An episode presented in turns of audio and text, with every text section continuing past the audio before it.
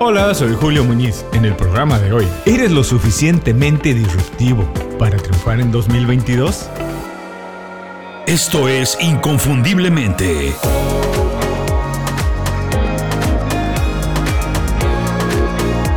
Sé extraordinario en lo que haces.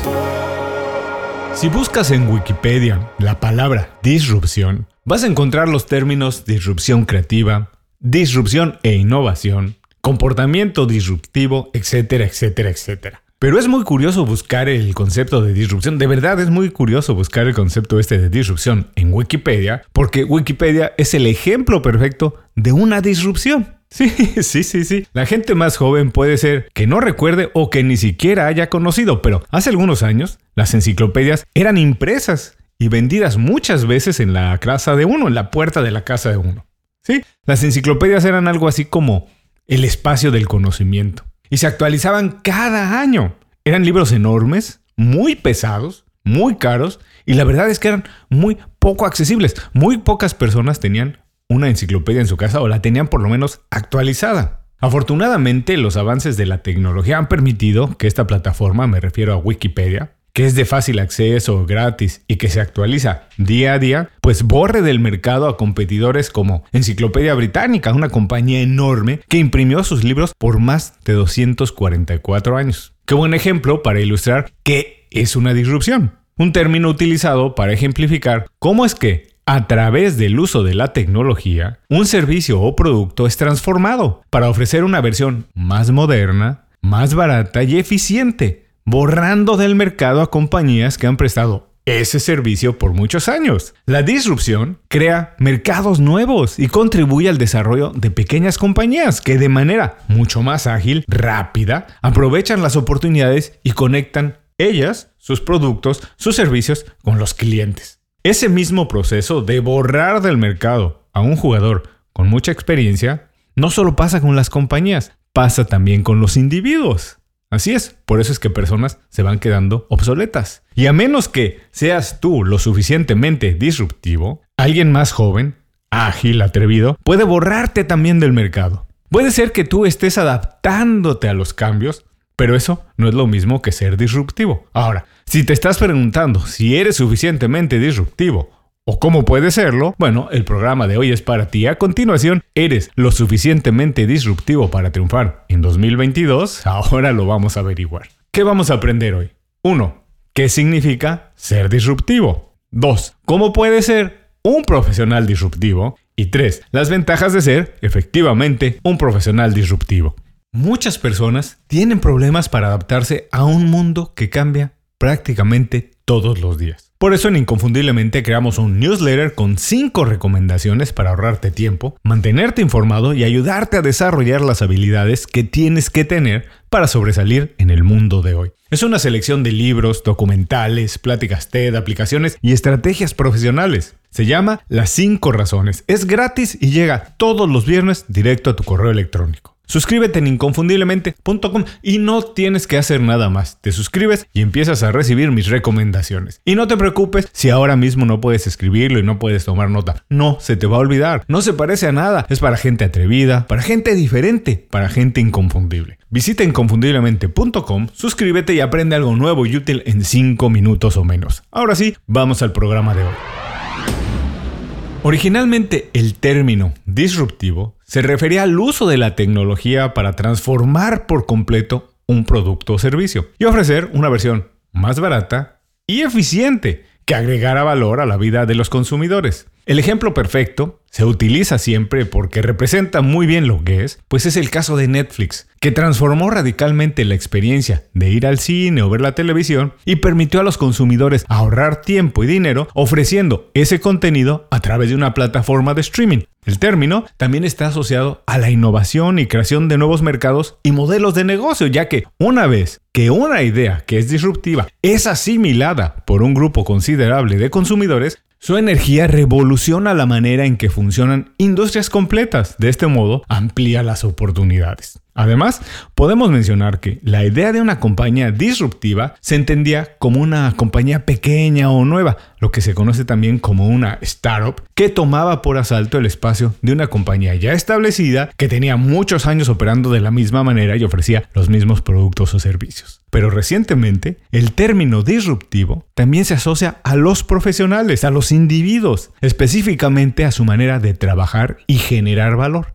ya sea para sus clientes cuando son profesionales independientes o para sus empleadores cuando son ejecutivos. Los profesionales disruptivos son aquellos que aprovechan las ventajas que da la tecnología para mejorar sus productos, sus servicios, sus sistemas o sus rutinas de trabajo y de esta manera mantenerse o colocarse a la cabeza de la revolución que todos, todos estamos atravesando. Ser disruptivo no es una característica natural de muchos profesionales, de hecho, es una elección que tienes que hacer. Básicamente, escoger entre liderar tu transformación o esperar que alguien te marque el camino. Por eso se dice que los profesionales disruptivos son los más atrevidos y curiosos, pues se sienten a gusto trabajando con un cierto nivel de incertidumbre, están acostumbrados a salir de su zona de confort y no tienen miedo a cambiar una y otra vez de industria, trabajo o negocio.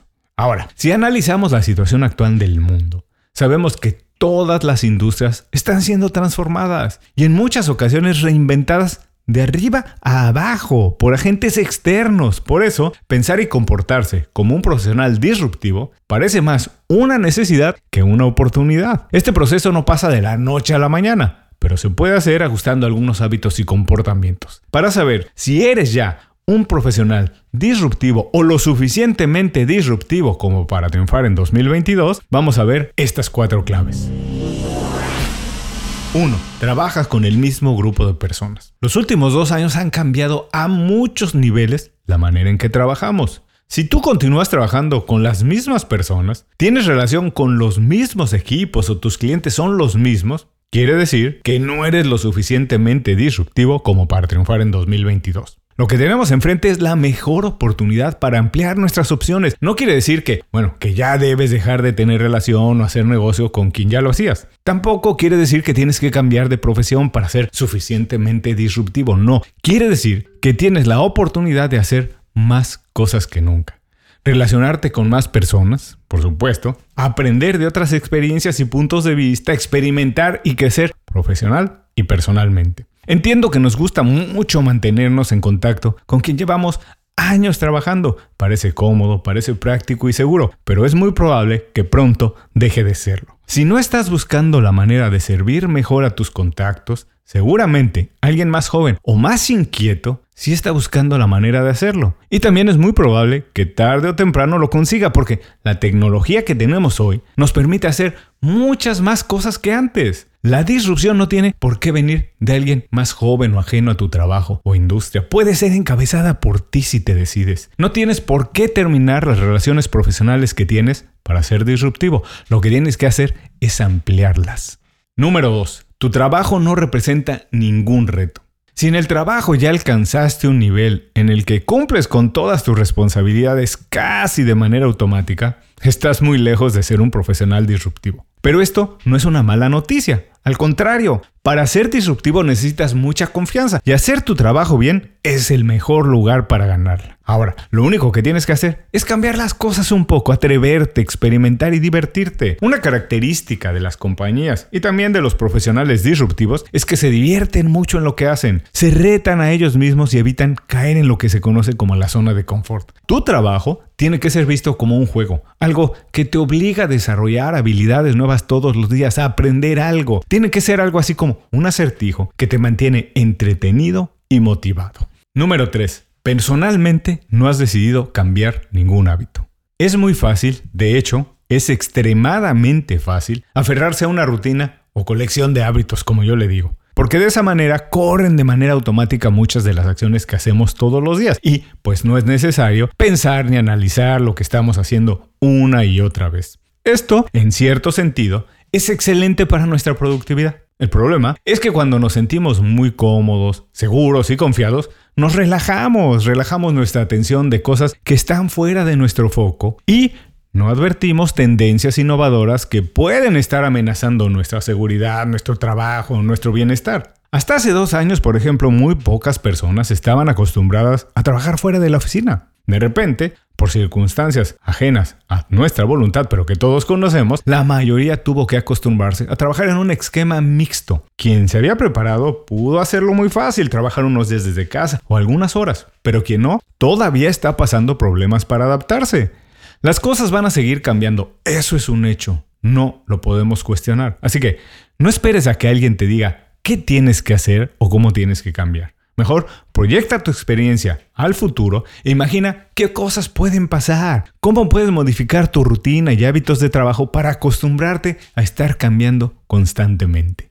Número 4. No estás haciendo algo por el puro placer de hacerlo. Si no te has dado cuenta, si no has visto a tu alrededor, permíteme decirte que la tendencia es ponerte tú, tus valores e intereses como la prioridad número uno. Es una tendencia que tiene ya muchos años entre las personas más disruptivas. Las personas disruptivas dedican mucho tiempo a cosas que les interesan porque los alimentan de muchas maneras. El trabajo, su negocio o su ocupación es una consecuencia de las cosas que les gusta hacer y no al revés, que nada más hacen las cosas que les gustan hacer en su tiempo libre. No. Así que si te gusta practicar, por ejemplo, yoga, o meditar, o hacer deporte, o lo que sea, considéralo parte central de tu vida y aprovecha esas experiencias para enriquecer tu parte profesional y no que tu parte profesional alimente tu vida personal. Tiene que ser exactamente al revés. Este es uno de los métodos más efectivos y divertidos para ser disruptivo porque te convierte en una persona más creativa, fortalece tu autoestima, confianza y por supuesto las relaciones.